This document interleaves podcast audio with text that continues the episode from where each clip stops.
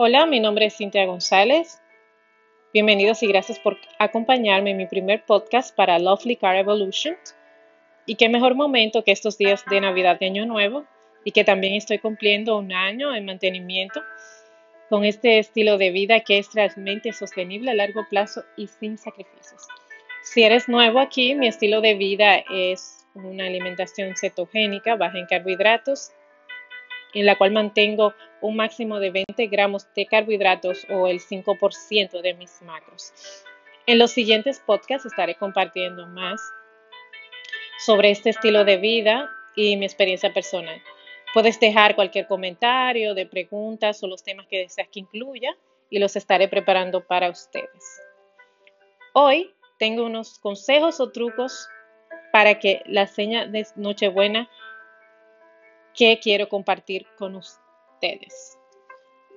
No importa si ya llevas este estilo de vida hace varias semanas o meses o cualquier otro estilo de vida, si no has iniciado o no estás listo, o piensas empezar en enero, el día de hoy te recomiendo implementar estos simples trucos y asumir una, una mentalidad que no te permita descarrilarte en estos días.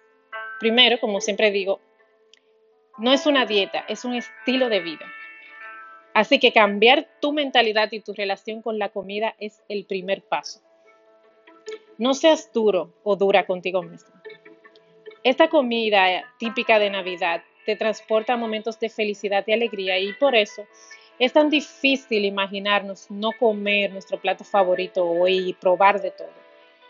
Los favoritos míos son el pastelón de plátano maduro y la ensalada rusa.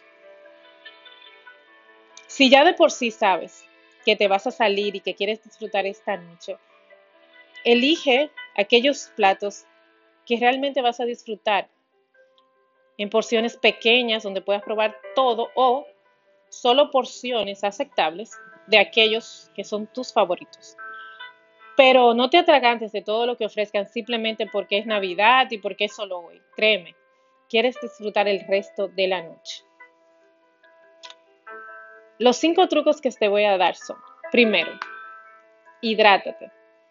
La falta de la hidratación podría causarte fácilmente una sensación de hambre ficticia que en realidad es solo sed.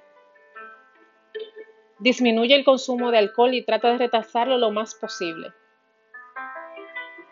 Yo personalmente comienzo el consumo de alcohol, el mínimo que hago, después de la cena. ¿Qué pasa? Que el consumo de alcohol podría aumentar tu apetito.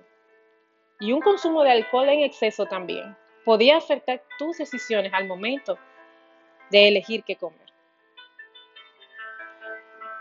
Número 3. Come normal durante el día, tal vez una menor porción, pero no llegues a la cena con hambre.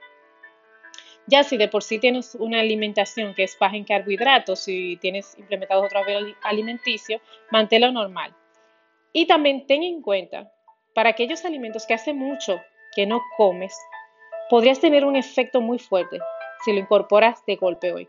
Por lo que lo ideal es que los hayas ido incorporando poco a poco en los días anteriores, antes de la cena de hoy, antes de la cena de Año Nuevo, comprobaditas para ver cuál es la ración y saber qué puedes esperar el día de hoy. Número 4. No menciones que están a dieta. Primero que esto es un estilo de vida y que nadie tampoco te intimide si te interrogan. Simplemente es un estilo de vida. Yo voy a decir, yo estoy probando por los buenos momentos y aceptar solamente lo que en realidad tú deseas probar y no todo aquello que te ofrezcan por no hacer sentir mal a los demás. Tú le dices, no, yo decido no voy a comer esto porque voy a comer esto que me gusta más. Simplemente. Número 5. Asimismo como durante el día vas comiendo normal, lo más posible no incluir carbohidratos, a la hora de la cena también, que lo mínimo sean aquellos alimentos de carbohidratos. Y concentra en tu plato carne, sobre todo de grasa animal como el cerdo, de grasa animal saludable como el cerdo. Puedes elegir el que te satisfaga, claro, en moderación, y que los carbohidratos sean las porciones más pequeñas y preferiblemente uno o dos como máximo. Ya yo elegí los míos, que son mis favoritos, esos son los que van.